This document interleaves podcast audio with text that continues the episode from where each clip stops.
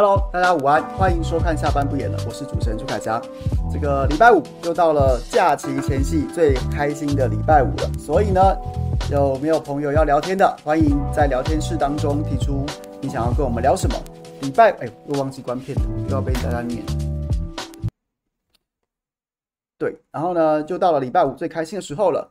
那所以一样，我先跟大家报告，我觉得今天一些蛮值得关注的新闻。那结束之后，有朋友要聊天的，我们就来跟大家一起分享分享一些重要的新闻。那今天当然最最受瞩目的一个下午的时候，一个比较重要的新闻了。那当然就是这个 TVBS 公布了民调。之前很多朋友在敲碗等 TVBS 公布民调，然后呢，公布的数字呢，就是赖清德现在是直上三十七趴，相较于上一次是成长了四趴。那柯文哲呢，是从三十二趴掉到了二十八趴，二十八趴是下降了四趴。那侯友宜是从二十五趴降到了二十二趴，然后呢是下降了三趴。那我觉得几个点啊，第一个点是说早先早先这个。很多朋友在讲说什么这个这个《美岛电子报》公布说什么这个侯科又交叉了，然后呢这个不准啊，然后是不是有问题呀、啊？然后呢是不是假民调？主要是馆长在批评是不是假民调？那现在看起来，现在看起来就是侯跟科的差距在缩小这件事情，这件事情应该是确定的。然后但是呢，近期就是包括《美岛电子报》的滚动式民调也显示说，近期近期赖清德是持续在往上走。那侯跟科都在往下降，那看起来在趋势上面跟这个相较于上一次 TVBS 民调也是呈现说赖清德相较于上一次是往上走，那侯跟科都在往下降，然后侯跟科的差距是稍微缩小了一点点啦，那就是这个趋势大致趋同。所以我就觉得说，上次早先不管是美岛电子报美民调公布的时候，又或者是说在这个台湾民意基金会民调公布的时候，然后很多朋友都在讲说这个民调是不是造假或什么什么之类的。我是个人是觉得说，这个就就就看看长一点呐、看比如说你在一个横切面，比如说这个今天还是八月嘛，在八月这个时间点看一下不同民调它的趋势是不是趋同，谁上谁下，然后呢这个。就是一份民调也可以看它的一个趋势。那在同一个时间点当中，不同份民调也可以摆在一起比较。那如果朋友要问说为什么会出现这样子的这样子的一个状况的话，我觉得就是就是我们早上在讲的。早上早上我跟斌哥在这个谁来早餐直播的时候就有讲，包括我个人，我个人今天早上在每天早上其实大概六七点，我们的小编他是上早班的，那他其实就会在这个办公室里面帮我们统整今天的新闻。然后呢，决定说今天要讲什么议题。那我今天早上就就真的就是在跟他对题目的过程当中，他原本找了很多这个选举的新闻，包括什么金门议长啊，包括什么这个柯 P 又去哪里啦，郭台铭又怎么样啦。然后我就跟他说，我觉得选举少一点好了，选举少一点好了。你顶多就是赖柯侯郭一人一则，不要再讲那么复杂了。因为第一个。我觉得观众朋友，我不知道聊天室里面的各位你们怎么想？我觉得恐怕你们都不想看了吧？都觉得每天都在这边。如果你是赖清德阵营的，那你可能也没有特别想看啊，你可能会比较想看啦。但是我相信我的观众大概也没有什么赖清德支持者。那如果你是非绿阵营的，不管你是柯锅或是侯的支持者，你可能都已经烦到透顶了。你要么就是焦虑到已经吃不下咽了，觉得哎呀这个政党轮替无望；再不然就是你可能也觉得说。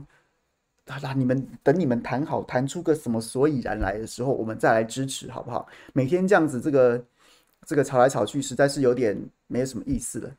对，所以所以我觉得，我觉得这个民调，你说，我觉得几个点，赖清德确实确实在某些事情上做对了，就是我觉得他非常巧妙的把访美被美国人这个。碰钉子、碰软钉子这件事情，降格以对这件事情，巧妙的转化成说跟萧美琴合体啊，什么什么之类的，处理的算是挺不错的。那所以我觉得它就是一个泛绿泛绿整合啦。因为不得不得不说，其实绿营整合的问题，主要还是在英系跟赖系在二零一九年种下的那一些选举的因果。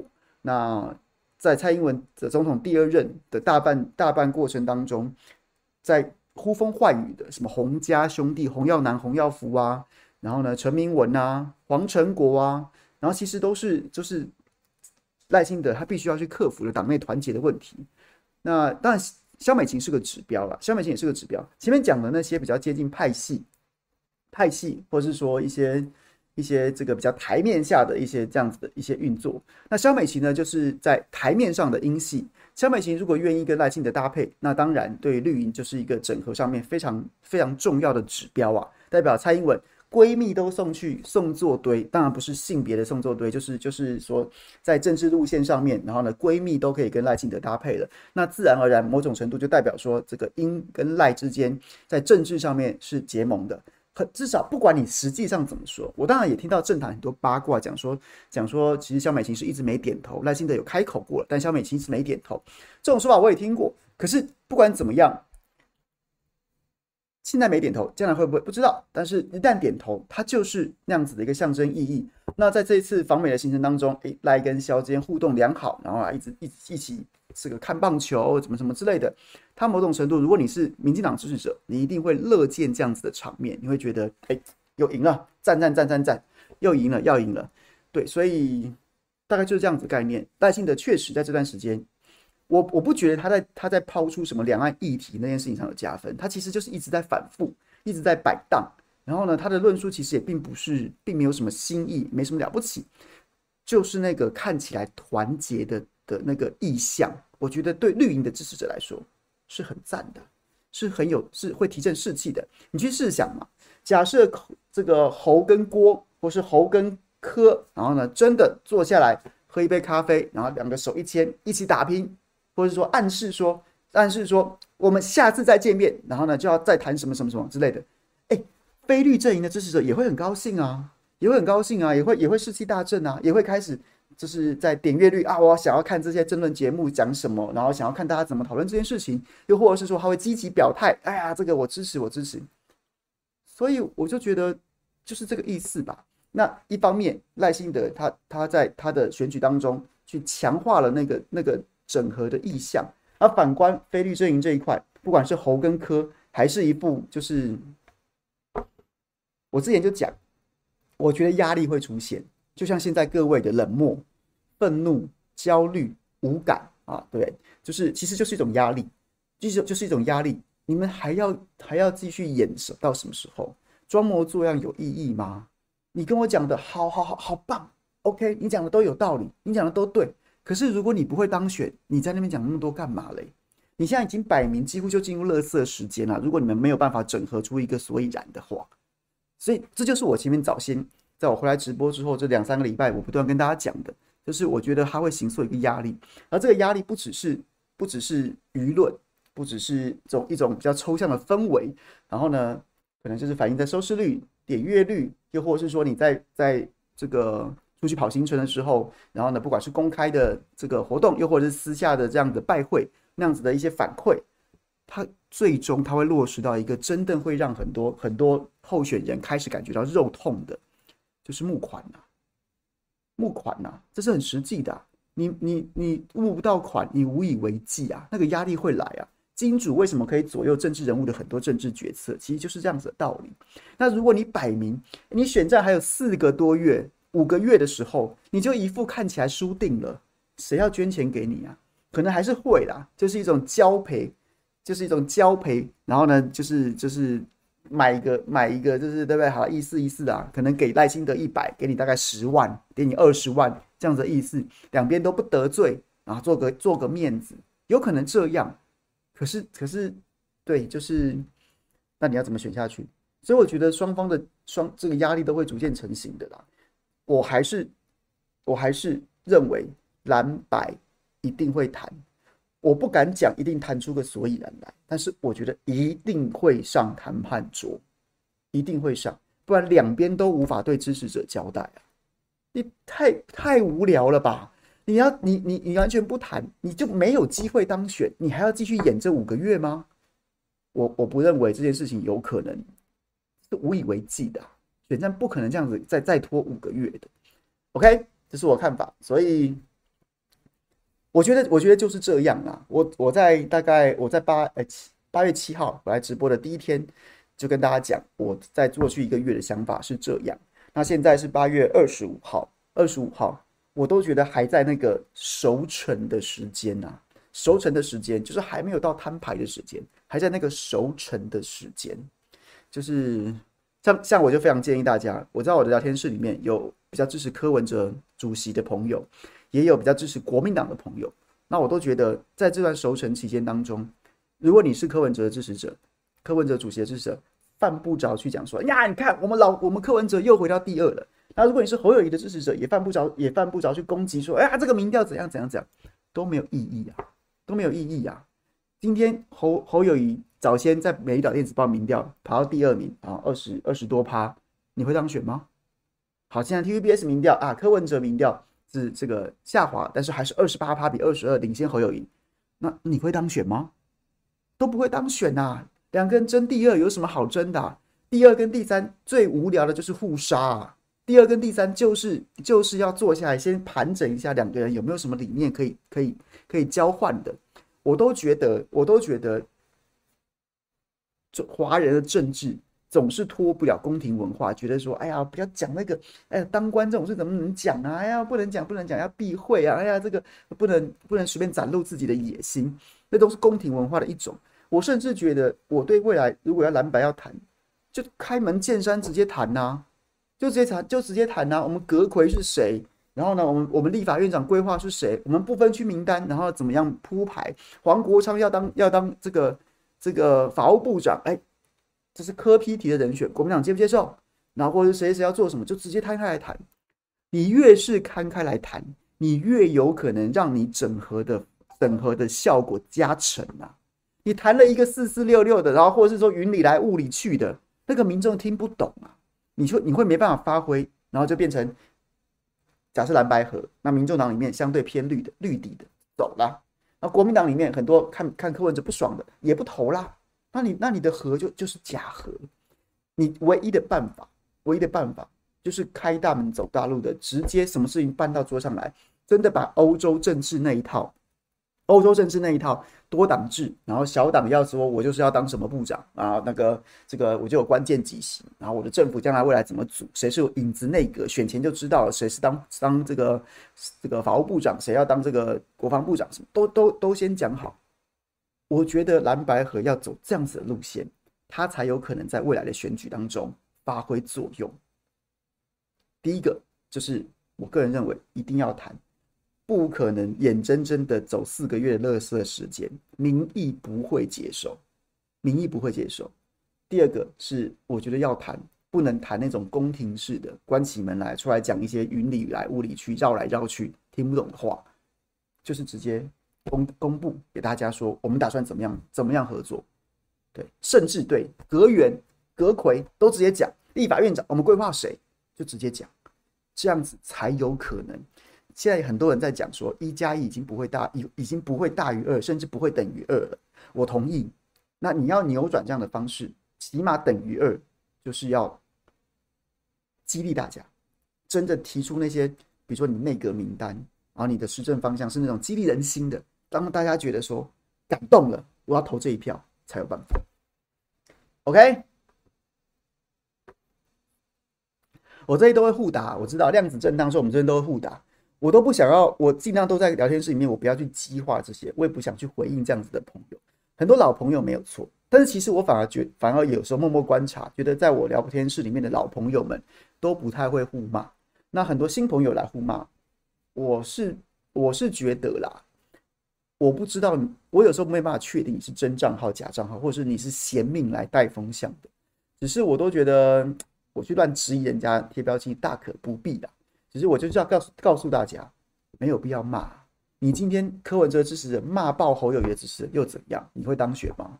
侯友宜支持者呛爆柯文哲支持者又怎么样？你会当选吗？你让你骂来骂去争老二有什么意思呢？就是少讲两句，也不用很矫情的说，哎呀，我这个无视什么什么的，就炮口对外。你再怎么骂赖金德也没有用啊，他他就是有四成啊，所以大家就。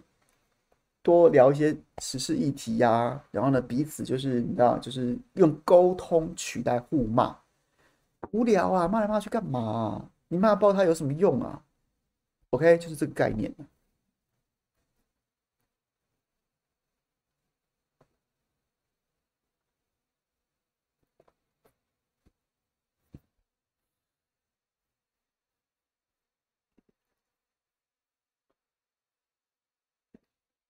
OK，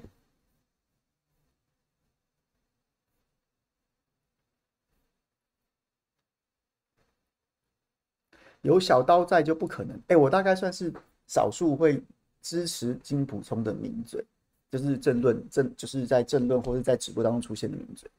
不会耶，我觉得就是有金普聪在，谈的几率才大。就是有金普聪在，谈的几率才大。早先国民党里面的乱象是什么？就是一大堆人，一大堆人也不管自己是兵还是将，还是元帅，还是你你到底是什么咖？就大家都在那边说，哎呀，我要跟柯批谈一谈啊，我要跟民众党谈谈合作，什么什么之类的。合作没有这样谈的啦。你是柯文哲，我就试想，早先国民党内部兵荒马乱的时候，你是民众党，然后你是民众党的核心，你是民众党的智囊，你是柯批本人好了，你到底要跟谁谈啊？谁谁说了算？朱立伦。跟跟侯友宜谁说了算？侯友宜里面市府的市府派跟进总派谁说了算？金主派，然后呢，又或者是说这个韩总派啊，又是什么什么各各党各派没有党啊，就是各派，然后各个脉络都来说，哎，这个可以可以，我牵线好不好？哎，我来约一桌好不好啊？或者说我们来怎么样怎么样好不好？你你信吗？你信吗？你今天误上这条船，隔天车翻了啊？不是，哎，上车怎么上船怎么会车翻？你今天上这条船，隔天撞冰山了。你明天搭上这班车，后天对不对？对，车子翻掉了，你怎么谈？所以，其实真正有效的谈判是要事权统一的，啊是要事权统一的。啊那金溥聪在侯办的角色，就是让事权统一呀，未必是他出来谈。未必是他出来谈，但至少他会把下面的人管住。那也许侯友谊谈，也许侯友谊跟朱立伦有办法达成共识之后，朱立伦去谈，他就是在做这件事情啊。总干事就做这件事情啊。总干事就是就是在做运筹帷幄，然后就像是诸葛亮当年该挥泪斩马谡，好不好？最近大家不是因为俞北辰将军讲什么什么包拯斩斩庞统，就开始一直在哭诉，挥泪斩鲁肃。啊，或者说归类斩马季啊，这都开玩笑的。对啊，就是要有人扮演这样子的角色，之后才有办法事权统一。之后，你这个阵营出去外面讲话，人家才会当你一回事啊，这才有办法真的谈呐。早先那个乱象，我可以跟各位各位讲，就是真的是那样。各位应该也可以想象，大家都是一盘散沙，每个人都想到柯 P 旁边蹭一下，然后呢，都想要当话事人，或再不然当这个讲好听点叫做中间人，讲难听点叫掮客。都想从中分一杯羹，那才真的是谈不下去啊！那才是真的没办法谈啊。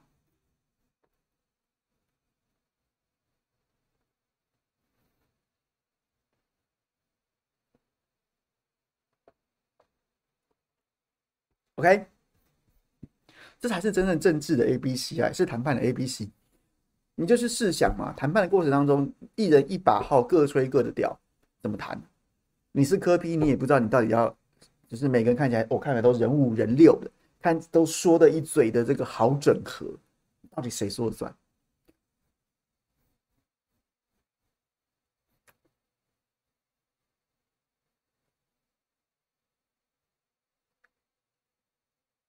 你说科中国，我说宁渊说，我之前讲说科可能往深绿靠，然后今天科一转往深蓝讲，讲宪法一中。我没有看到柯文哲的讲宪法一中的完整的论述，但宪法一中应该是应该是来自于谢长廷早年讲过的那个论述吧？谢长廷当年在高高雄市长任内，其实就讲过所谓宪法一中，在民进党内也是其实也被批评的蛮惨，他后来也改口不讲。那柯文哲跟谢长廷的交情当然不在话下，那我会觉得说这个也不算是深蓝论述吧，因为宪法一中不是中国不是。中华人民共和国不是大陆那边要的一个中国原则啊。那宪法一中，我觉得中国大陆现在的台现在的底线还蛮明明明确，就是要九二九二共识的。那宪法一中当然相较于过去，柯文哲没有没有论述，我讲过好几次，他只有态度没有论述。那宪法一中勉强还算是一个论述，他比较往论述这个方向靠近。那再来呢，相较于过去那个。那个就是不承认九二共识，宪法一中也是在光谱上面比较靠近一个中国原则，当然是。那我不觉得，我不觉得这个是在往蓝的方向摆荡，而是他在选战操作的技术面上面，他的两岸真的会变成一个弱项，就是民众也不会觉得两岸一家亲可以过关，老共也不可能给你过关，美国人也会直接问你说你的两岸政策到底是什么，你的国防预算到底要提高到多少，你打算怎么样？你打算承认一个中国吗？什么之类的。所以柯文哲原本的那个做法是原本的那个态度的那些什么什么四个互相五个互相，然后两岸一家亲，那是在方方面面都不会过关的。所以我我的意思就是说，我不觉得他抛这个东西是在光谱上面在蓝绿之间移动，而是说他必须要抛一个比较实际的实际的。他起码美国人问的时候，你要讲这个啊，那起码在在国内到时候未来。未来一个九二共识，或者说这个什么中华民国台湾什么之类的，蓝绿各自各自还是有自己的神主牌要报的时候，柯文哲就是你在那边讲两岸一家亲，你在同一个辩论台上，或是你在谈判桌上，你就虚的，你的牌是虚的，人家也不知道怎么跟你谈呢。所以我觉得他是一个技术面上面，他必须还是得拿一些东西，还是得把这个牌翻出来，倒不是说他决定要往这个哪里移动了。更何况宪法一中其实也不是蓝的论述啊。也不是，也不是蓝的论述，最早应该是绿营的。如果我没记错的话，应该是谢长廷提出的。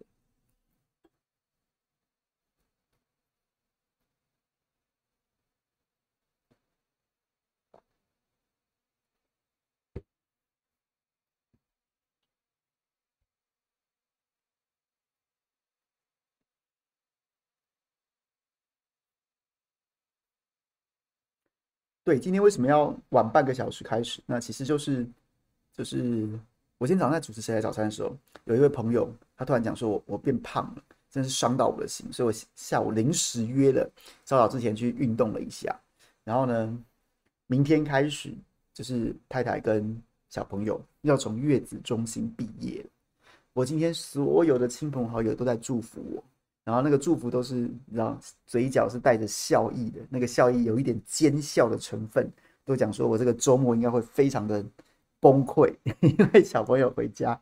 那还是就是今天我刚刚太太还在讨论说，第一道就是礼拜天凌晨四点，理论上来说，按照作息有一道凌晨四点的夜奶是要喂，我是说我可以喂了，但是我是说我答应你我喂，但是我相信你应该也不可能继续睡啊，那那。还是我们凌礼拜天凌晨四点，凌晨礼礼拜天凌晨四点来直播直播，小弟我第一次喂夜奶，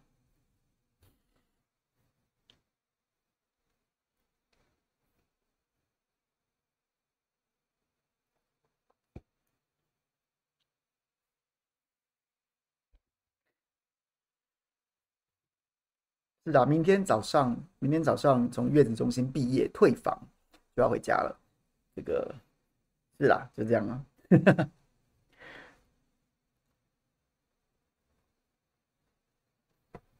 好，那简单跟大家讲几个新闻吧。我觉得我今天是看张思刚脸书，我才发现才才有注意到这个新闻，我原本没注意到。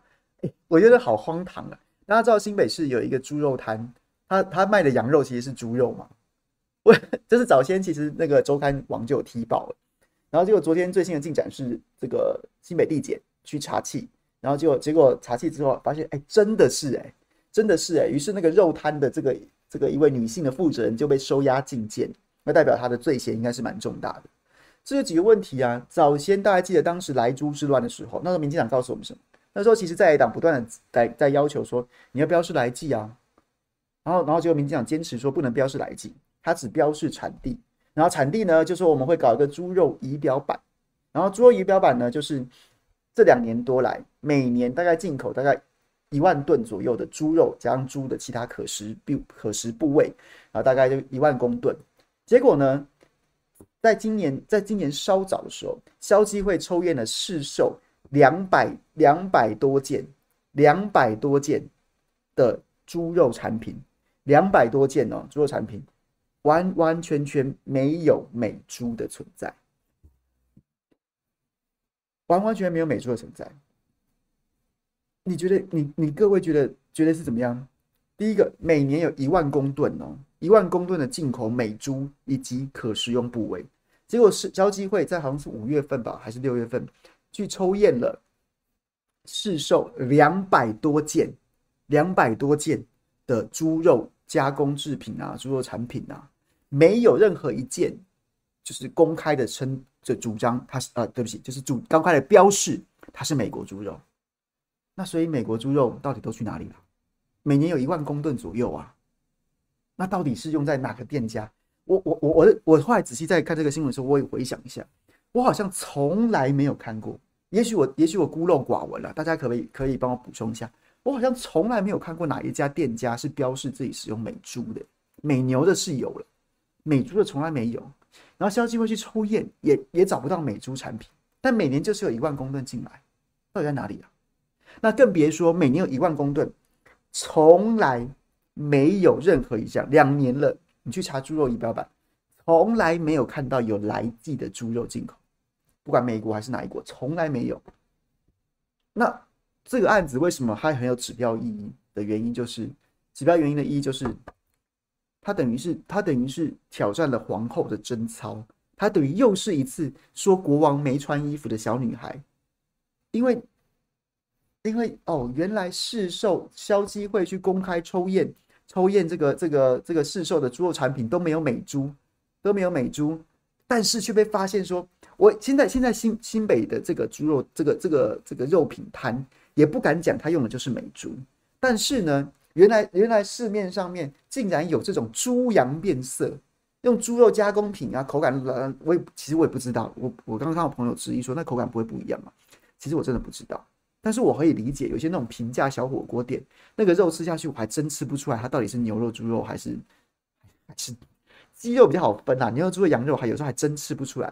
再加上如果是那种什么臭臭锅，哎，我没有在吐，我没有在臭臭臭锅的意思，而是说它如果是那种调味比较重的口感的话，你还真吃不出来。好，重点是，它就等于是让所有民众惊醒，说：“我靠，猪肉可以当羊肉卖啊！猪肉可以当羊肉卖啊！”猪肉当羊肉卖，那那那那那那那市售上面都没有美猪，那那大家又说，当时美猪进口的时候就有讲说，含来剂的猪肉它养殖成本会降得非常低，所以呢，它可能会优先进入这个加工食品链，加工食品链，再来是呢，它可能会进入一些社会底层，社会底层的一些餐饮，比如说大型的这个大型的这个这个团膳呐，然后呢外汇啊，或是说那种平价的铜板铜板餐饮啊什么之类的。就这个这种这个猪肉摊，它就让勾起大家觉得说，靠，这个猪肉，它该不会就是美猪吧？因为它就是用加工的方式混充，就是让大家吃下去拉一拉，就是不知道口感。然后，但但但是它一定很便宜呀、啊！你羊肉是能卖多少钱呢、你还用猪肉当羊肉，那代表这个猪肉一定是比羊肉便宜啊，这样厂商才有利可图啊。那这个猪肉便宜到这种程度，它会是什么样的猪肉呢？于是含来记美猪被认为成本会降低的，就被视为说，哎，会不会是？当然，这个减这个减调还在查了，目前为止没有公布最新的说法。可是就是会勾起大家那个大家的那个想象啊，因为其实它是一个蛮合理的推论呐，所以我觉得这新闻真的，嗯，蛮值得持续关注的啦。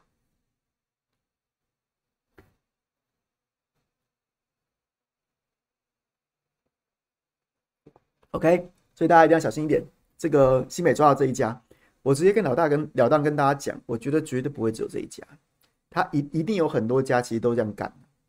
这是这是对他就是就是他就一定是个冰山呐、浮出了一小角啊。所以就看，我是很怀疑我们的检调会不会认真办下去。他现在查这个肉肉品商，加上他这个进货的贸易商，然后他上游厂商，会不会到最后就是哎办完这一条链，这一条这个。猪羊变色链之后就不查了，因为在同样的在这个新闻当中，其实除了检调在昨天是收押禁见的这个黑心摊摊商之外，那其实卫福部早先也有去稽查，然后他当时就说：“哎，这个，哎，这个，这个，这个，就是反正就是一副一副希望大事化小的样子，说，哎，这个猪肉他那个时候是显示他加拿大来的啊，什么什么之类的，就讲的一副好像，哎呀，我们也很意外，怎么会有这种事？”卫福部是完完全全有动机去吃案的，或是大事化小，或是或是就是睁眼闭眼的。因为今年要选举啊，而当年卫福部是开放莱猪的急先锋，护航美猪的推销员呐。所以我个人对卫福部的所有稽查是不信任的，只对检调机关，希望他们能够秉公处理，千万严加稽查。对，OK。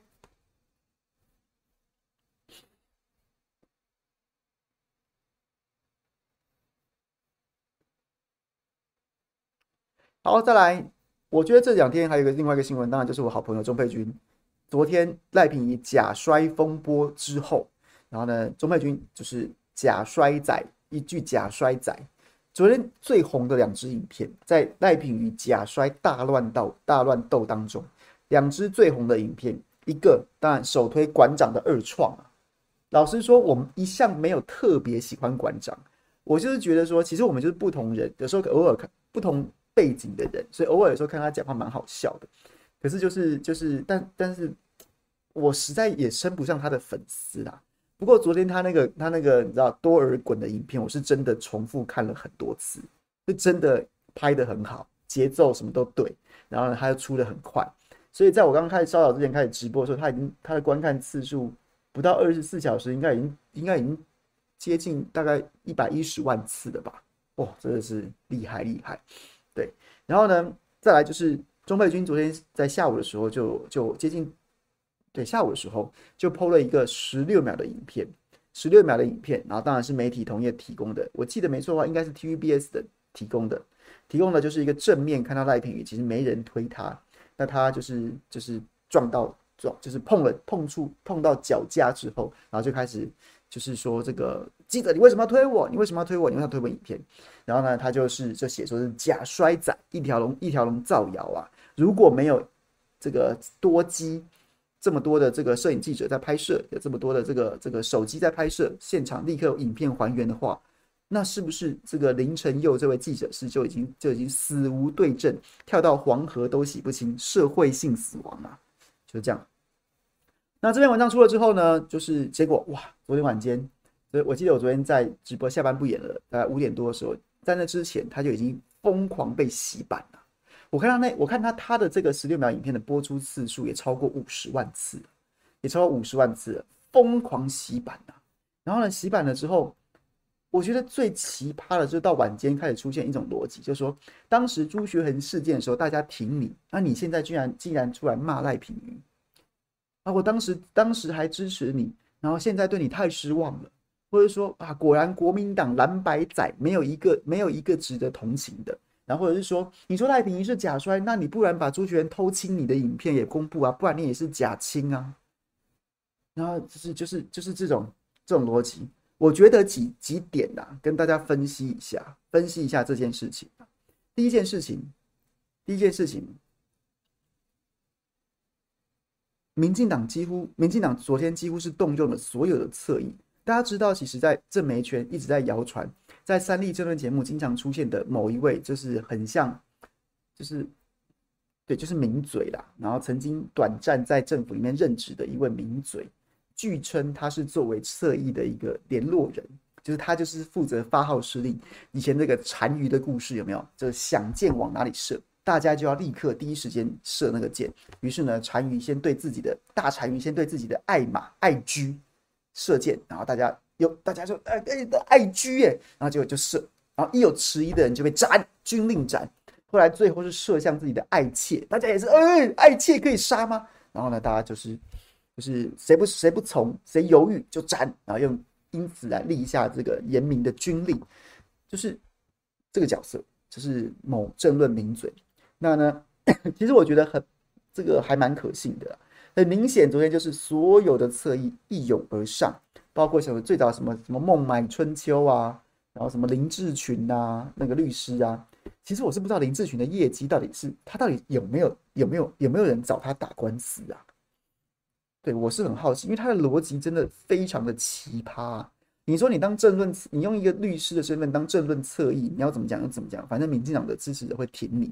可是你真的拿那些支离破碎，然后呢，这个光怪陆离的逻辑去打官司，法官会鸟你吗？我个人是很好奇。然后接着后来，我觉得今天早上到了一个新高潮啊，新高潮，有很多这些八竿子打不着的侧翼都出现了，像是那个吊客食堂，大家还记得吗？吊客食堂就像台北的鬼金棒拉面一样，就是那种什么民进党的那种支持者，然后。罢韩啊，什么什么的，无义不语。早先早先不是被大家也是攻击了一番，就是在前镇渔港的争议当中，钓客食堂就受访，民民视就去访问钓客食堂的老板，然后就说啊，前镇渔港难道不值得吗？什么什么之类，然后就被大家讲说啊，你就是一个霸韩仔啊，啊，你就是民进党的是对死忠的啊，你讲的你讲的话也是有是有多公允啊，对，然后结果他也去他也去洗中佩军的版，我觉得今天最高潮，最高潮，最高潮是。史书华竟然出现了，史书华哎，史书华早先在在在拿癌症攻击钟佩君的时候被钟佩君告了耶，结果呢，他这一个晚上应该一定是看到大家侧翼兄弟姐妹们都上了，看起来好像就是要洗倒钟佩君了，于是他忍了一个晚上之后，今天终于出现在那个板上了，在那个板上了。我个人是这个非常的非常的，就是头上突然冒出一个惊叹号，惊叹号。哇你们公你官司是打完了吗？你也跑去洗版？好了，不管怎么样，我觉得几个点，为什么？为什么？为什么？哎、欸，对，还有一个什么鬼阿水？哎、其实我到现在我一直搞不懂这个什么鬼才阿水，他到底是干嘛的？他在什么地方都看到他留言，可是他到底是什么？他到底是他到底是一个 YouTuber 呢，还是他是一个什么什么？他干嘛？他到底是做什么的、啊？他是他是？像小弟我就是在网络上面发发酸文，对不对？然后呢，也是一个政治政治直播主。那他到他有自己的直播吗？还是说他是他是就是在写一些写一些五四三的发梗图，然后发图文的？就是他的定位到底是什么？我到现在有点搞不清楚哎。他的定位到底是什么？对，好了，不管了，这个不重要。我觉得几点分析，第一点是。为什么民进党要用吃奶的力气去维护赖品妤？因为各位，我觉得赖品妤是一个有机会成为成为第二个林志坚这样子的一个执政破口。因为赖品妤他其实身上有具备了非常多有发展潜力的元素，那个发展潜力是对蓝白，就是对在野阵营非常有利的。胜文是我的好朋友，那我没有对他不敬的意思，我只是想讲。二零一四年，民进党对连胜文的所有攻击，在赖品云身上基本上都是变本加厉的，变本加厉的，包括什么？包括正二代，赖品就是个正二代啊，赖品就是个正二代啊。当年连胜文还是经过国民党内初选击败丁守中，然后呢被提名参选台北市长的。赖品妤他在二零二零年参选立法委员的时候是没有人竞争的，就是党内决定了征召他。当然，你说那个选区不好选也是事实，但是就是对他就是就是，那不然为什么是赖品妤？不就因为她是新潮流的小公主吗？就是这样子啊。然后再来再来草包，这我已经讲过很多次了。现在所有云豹引火上身，绿能引火上身，都是因为这个草包，他不会看风向，他也完全没有什么利益回避，或是说或是说对政治有一点点 sense 的判断。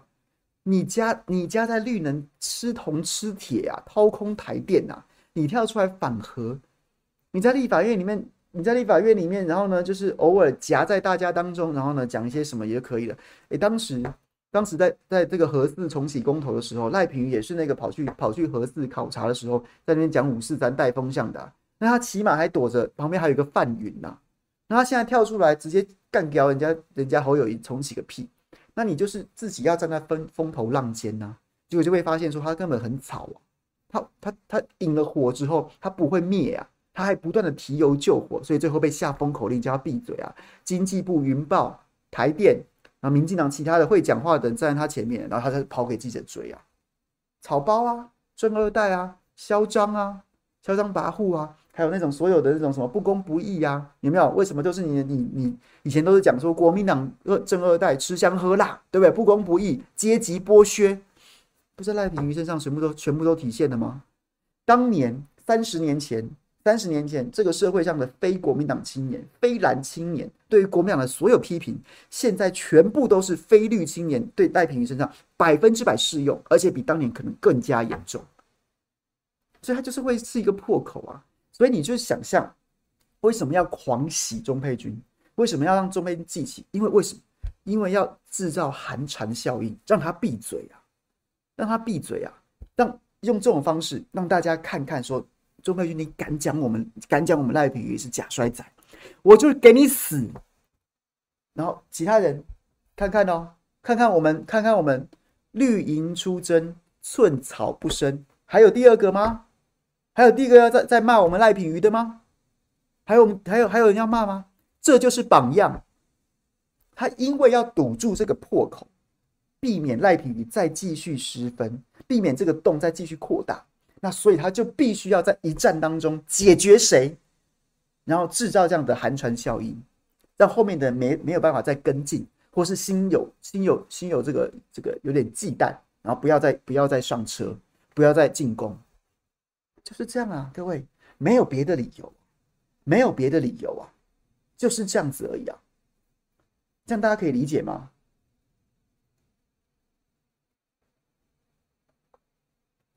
就是这样子啊，不然这个这个这个大军出征是怎么样？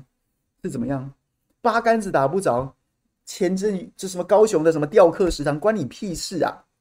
关你屁事啊！或者史书华，哎，官司还在打，哎，冒着风险都都都嘴痒要出来留言呢，就是这样子啊，因为大家上啊，救品鱼啊！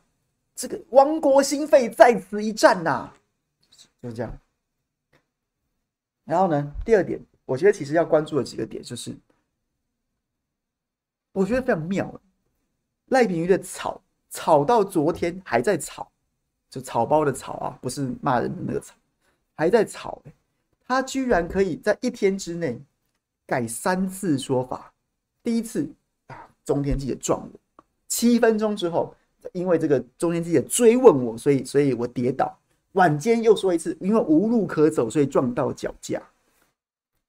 你不到十二个小时，你改三次说法，大军都已经出征了，结果结果赖平这班失智列车连改三次路线呐，怎么可以吵到这种程度啊？怎么可以吵？怎么可以吵到这种程度啊？然后等。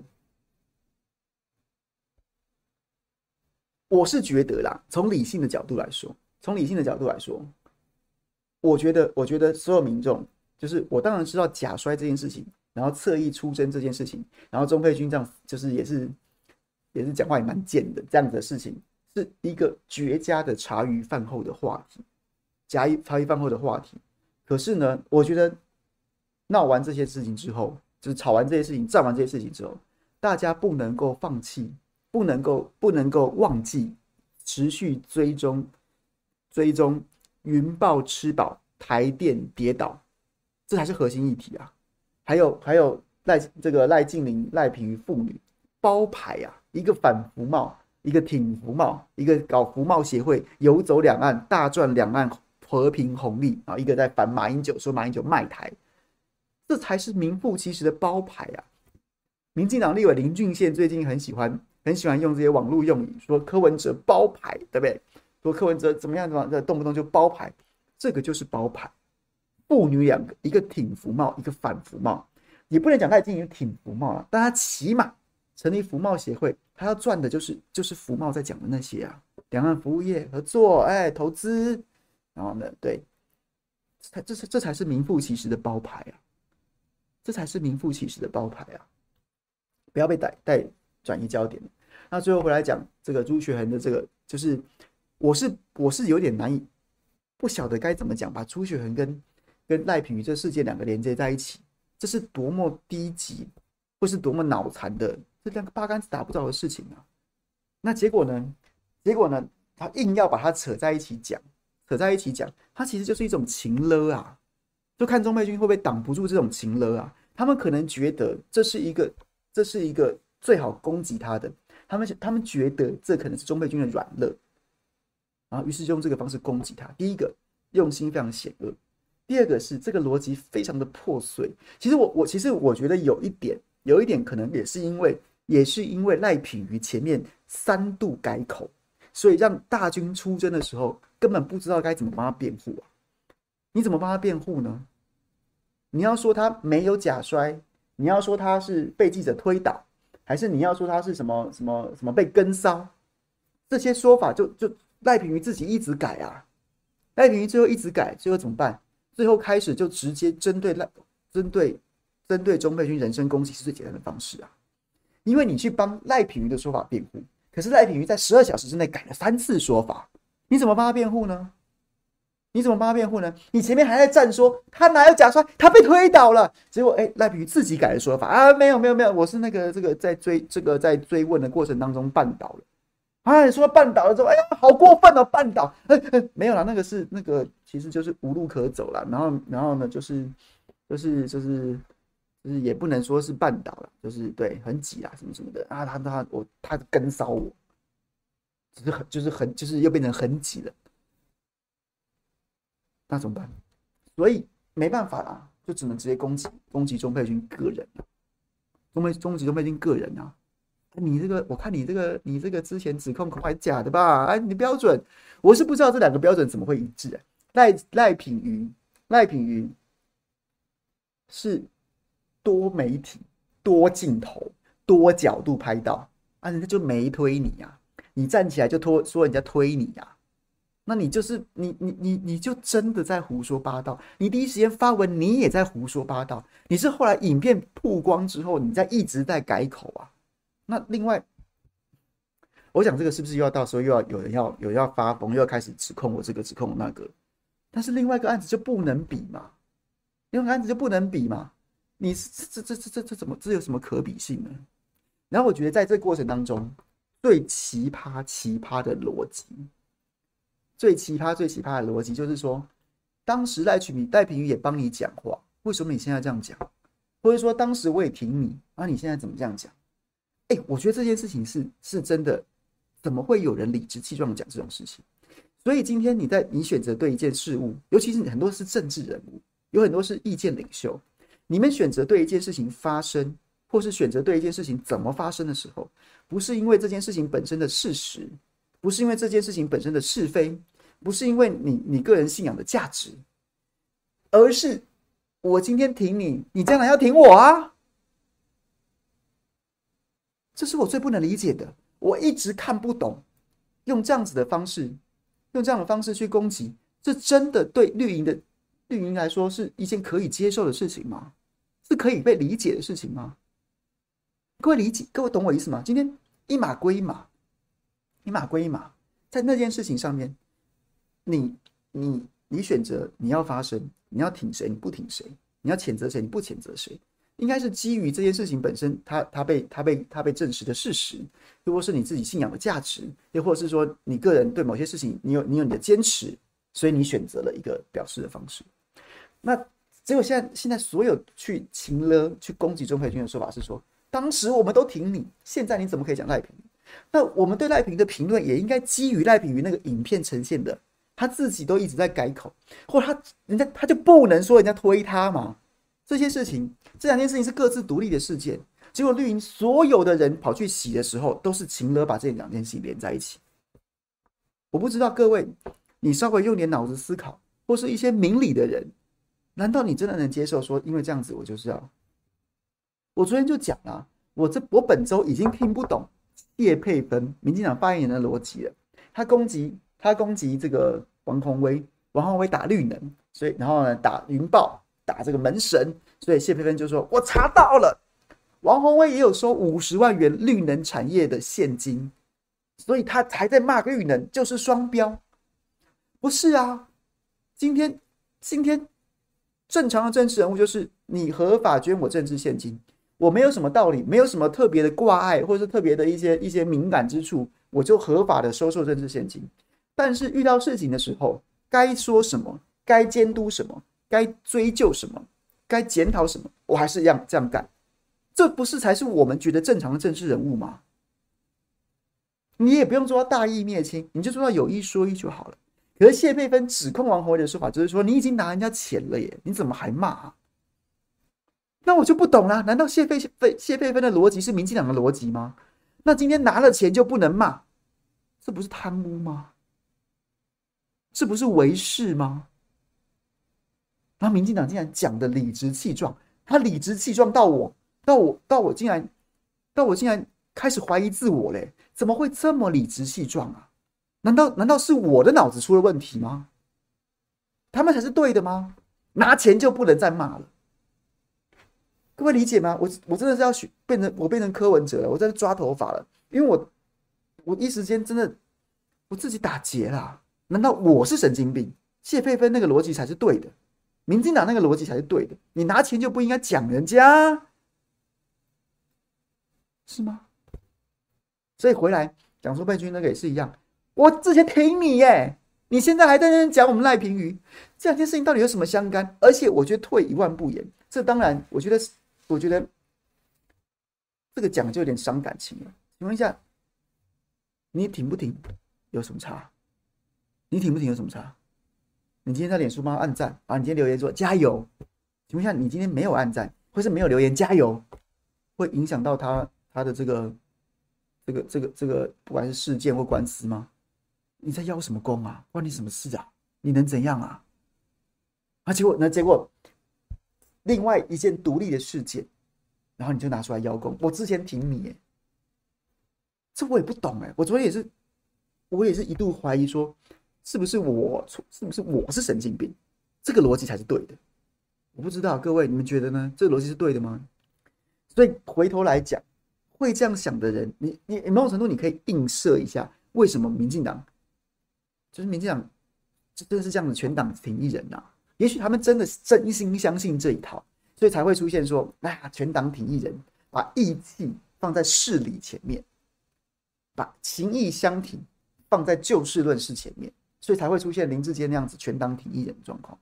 先看党徽，不管了，先挺再说啦。我将来，我过去，不管是林林志坚过去挺过我，或是过来，我也希望林志坚挺我。所以不管啦，就是挺了啦。这就是民进党啊。包括我们经上赖清德，我昨天也讲，经上赖清德也也类也犯过类似的事啊。他新潮流拉他从政，所以呢，洪其昌跟吴乃仁是他大哥。所以当年洪其昌跟吴乃仁这个双双涉入贪污案的时候，所以赖清德就就拿政治生命，特别从台南北上到台北开记者会，两个人如果贪污，我就请辞。后来跟赖，后来跟这个谢龙介在在议会，对不对？现在开始耍赖，说没有，那我说要辞。后来后来洪奇昌跟吴乃仁，吴乃仁入狱，洪奇昌判无罪，后来算无罪，那那就跟龙介杠上了。那你说你说？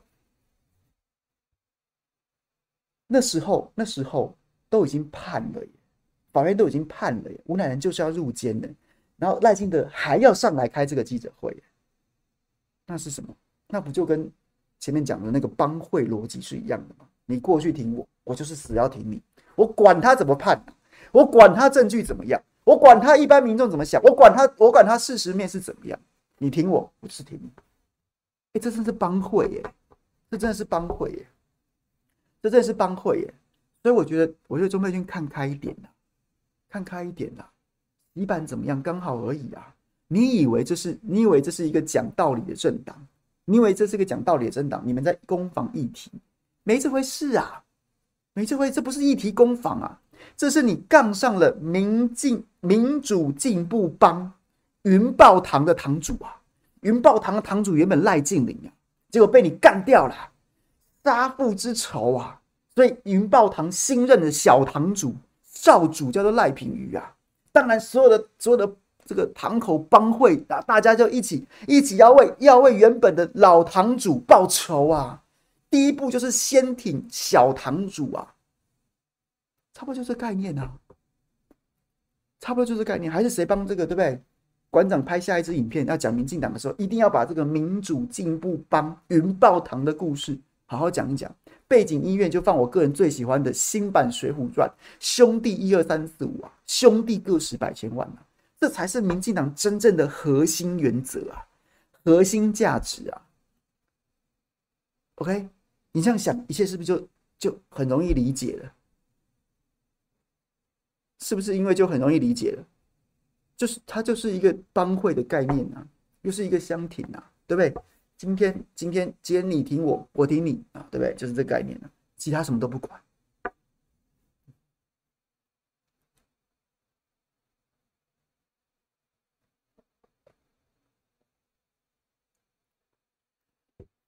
OK，讲完了，六点半打烊，还剩两分钟。有朋友要提要提什么问题来，我们来聊天的吗？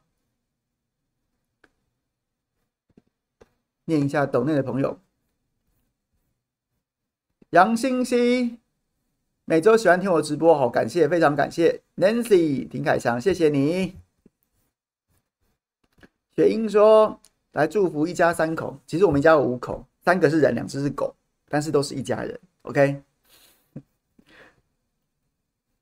中天正式提告赖品跟民进党了，应该要啊，因为赖品等于是公然的，就是就是说人家推他，这就是这是造谣啊，告不告得成我不敢讲，我不是法律专业然后，但是我觉得应该应该是要告。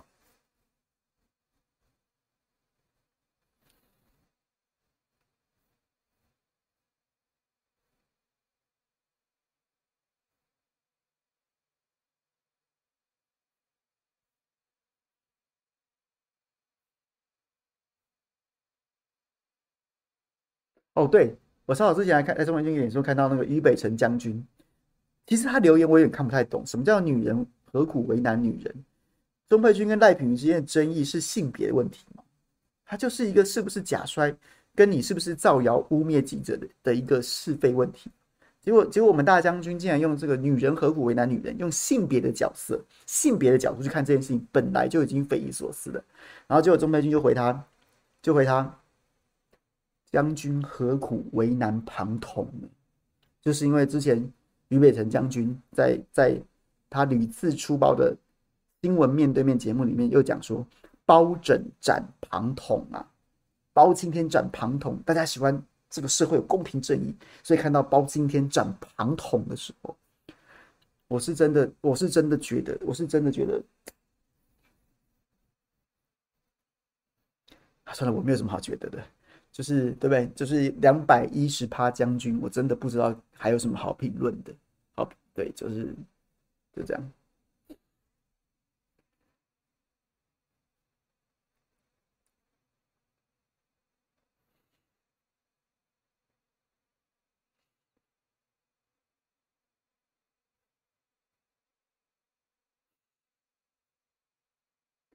好了，今天非常谢谢大家，祝大家周末愉快。这个。对，还是我明天真的来开喂奶直播？算了算了算了，我先我还是先还是先还是先把，这是该做的事情做好。那下周一下周一这个一样下班不远的时间，我们再会，拜拜。